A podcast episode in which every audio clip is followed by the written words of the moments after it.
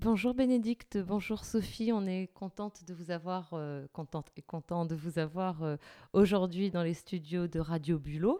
Alors ça fait quelques années qu'on vous voit à Pirouésie, combien exactement? Je crois que c'est la quatrième année, oui. Quatrième année.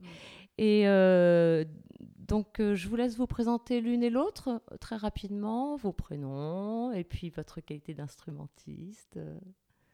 Alors, euh, Sophie. Vos prénoms, on, et parle, noms. on- on parle souvent des salles polyvalentes. hein. Eh bien, euh, Sophie polyvalente, voire polyvaillante. Euh, ben, Bénédicte. Bénédicte. Euh, ah, c'est fini Ben, je- non, mais après, je vais expliquer un Voilà. peu tout ce que je Vous fais. pourrez. hein. ouais. Euh, Bénédicte, euh, musicienne, euh, euh, instrumentiste. Voilà. Vous avez du bien. mal à vous définir d'emblée précisément. Vous n'êtes- pas, on l'a compris, chacune un instrument. Voilà. Alors, polyvalente et polyvaillante, c'est Alors, poly- polyva- polyvalente, euh, ça veut dire que au départ, j'ai eu une formation classique, euh, harpe, dans, dans un conservatoire. Et puis, les, boîtes de conserve, c'est toujours un peu mal, donc euh, j'en suis sortie. J'ai eu une très belle rencontre dans les années 80 avec euh, deux artistes qui s'appellent les frères Bachet, qui ont inventé des instruments qui s'appellent les sculptures sonores Bachet. Et c'était une immersion assez étonnante et dans le monde des sons, qui a complètement euh, orienté ma démarche artistique, puisqu'après, ben, je me suis consacrée à, la, musique, beaucoup dans le spectacle vivant. Donc, euh, ben, j'ai, j'aime l'univers des percussions. Euh, je suis aussi, je joue de la contrebasse. Je peux pas dire que je suis contrebassiste. Je ne me voue pas qu'à un seul instrument. Et puis la voix aussi. Voilà. D'accord, Bénédicte? Et moi, je suis. Au départ, je, je dansais. Euh, quand j'étais petite, je dansais les, les danses traditionnelles. Et puis, je suis passée par les mathématiques. Et puis, je suis, je suis arrivée à, à la musique, mais c'est pas forcément la, la fin. Et du coup, euh, un peu éclectique, euh, donc euh, clarinette, flûte traversière, cavale, qui est une flûte des Balkans. Et voilà. Et le nez aussi. Et le ney. Oui. Le ney. Le ney plus ultra. le ney qui est un instrument de- du Moyen-Orient, qui est une espèce de flûte à sept schtroumpfs. Et voilà, diffi- difficile Bon, à oui, définir. effectivement, des parcours éclectiques, des pratiques éclectiques, ouvertes, vaillantes, Voilà. curieuses. Voilà, vaillante, parce que je, je, je rejoins une des phrases que j'aime beaucoup, que je, que je cite chaque fois de François Bachet, qui dit euh, En art, il faut avoir la santé de sa patience. Voilà, c'est c'est donc le côté vaillant. Il faut être vaillant, il faut être énergique pour continuer à, à vivre de son art. Quoi. On a le plaisir de vous rencontrer depuis 4 ans. Vous avez accompagné les enfants dans l'émission euh, de blagues. L'année dernière, vous avez illustré l'atelier d'écriture euh, d'Olivier Salon sur les poèmes de zéro mot, euh, adaptables, toutes les deux. Euh, en dehors de cette semaine à Piroisi, vous faites quoi les 51 autres semaines de l'année? Vous, travaillez ensemble Vous vivez dans la même ville vous, Comment ça se passe? Alors, comment ça se passe? Il y a maintenant 27 ans, moi j'ai créé une compagnie avec une autre personne qui s'appelle la compagnie Caméléon, qui est donc très adaptée et adaptable. Ah oui. Bien choisi. Et on vit, nous vivons en Bretagne, dans les Côtes d'Armor, à Ploua exactement, qui est une petite commune qui donne sur la mer. Et la- on fait plein de choses. Il y a des, à la fois des spectacles, euh, des, des spectacles qui, euh, qui mettent beaucoup en lien finalement différents arts. C'est pour ça qu'on se sent très à l'aise à Pirouésie, c'est-à-dire que mettre des sons sur des mots ou mettre euh, une image en lien avec des mots, ça nous pose aucun, aucune difficulté. Et ça nous fait énormément de bien parce que finalement, on n'est pas si nombreux à ne pas creuser qu'un sillon, mais être à- en plein champ, quoi. Mhm, tout Voilà. Donc euh, il y a plein de, plein de choses. On a créé un spectacle qui s'appelait Calligraphie, par exemple. Moi, je fais de la calligraphie chinoise, donc il y avait un travail de vidéo et de musique improvisée sur scène. On travaille aussi avec des auteurs, des poètes. Et un des derniers, il s'appelle À cheval sur un coquelicot.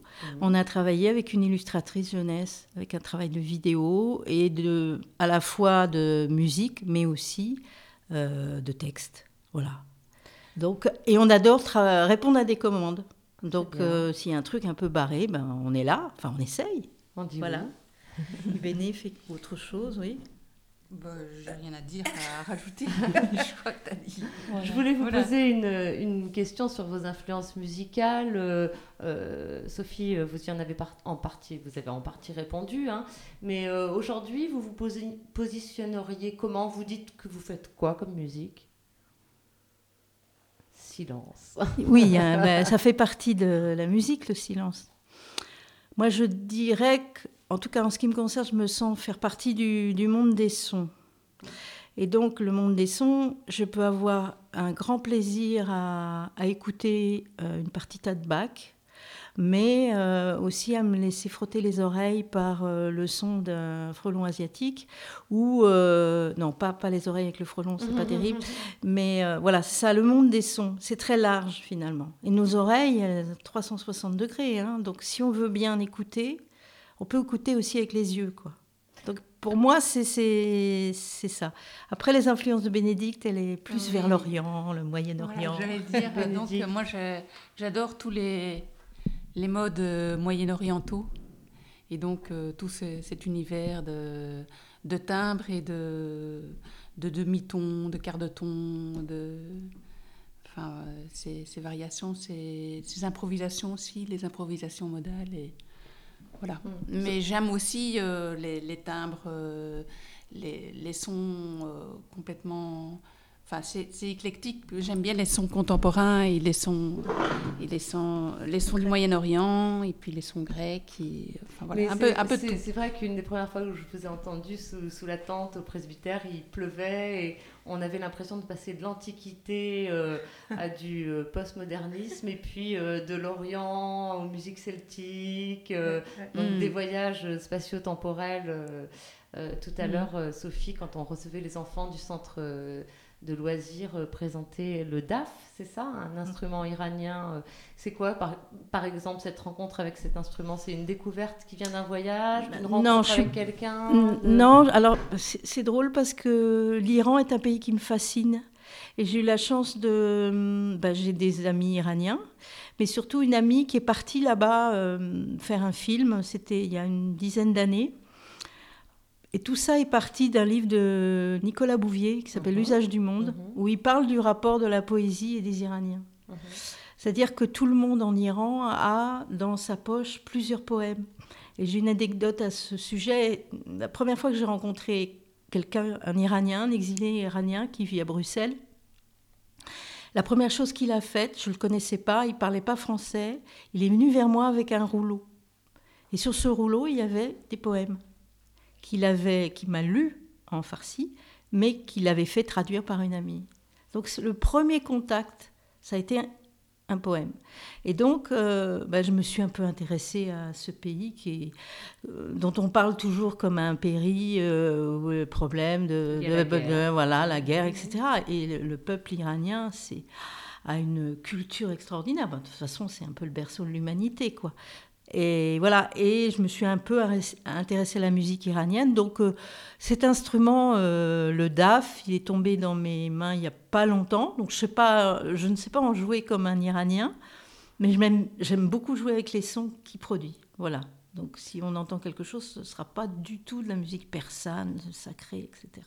À propos de, de, de, de son, je, vous conseille, Sophie, d'aller mettre la tête dans le congélo du frigo euh, qui est dans la PVS à côté, puisque hier, on a fait une carte postale sonore avec euh, des textes d'Unika Kazurn et de Franz Kafka croisés, une éclipse de textes, et on s'est dit, ah, le son du congélateur à côté, il est dément.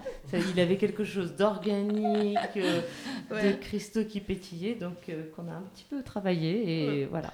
Euh, avant que nous ayons la chance de vous écouter, vous avez des, un de vos projets là, un des projets les plus excitants qui s'annoncent pour cette année. Alors on en a deux. Oui, on en a deux. Alors il y en a un qui, est, qui serait, qui va être une, qui va être, va être, bravo. Alors une... faisons des liaisons, inventons des. Euh, euh, on va mal à propos. Donc, on va travailler sur une conférence autour de l'œuvre des frères Bachet. Mhm parce que finalement, on s'est aperçu que ces deux personnages qui, qui, qui sont vraiment des, des, personnalités très, très singulières, qu'on ne peut pas me ranger euh, dans, un, dans, dans, un placard.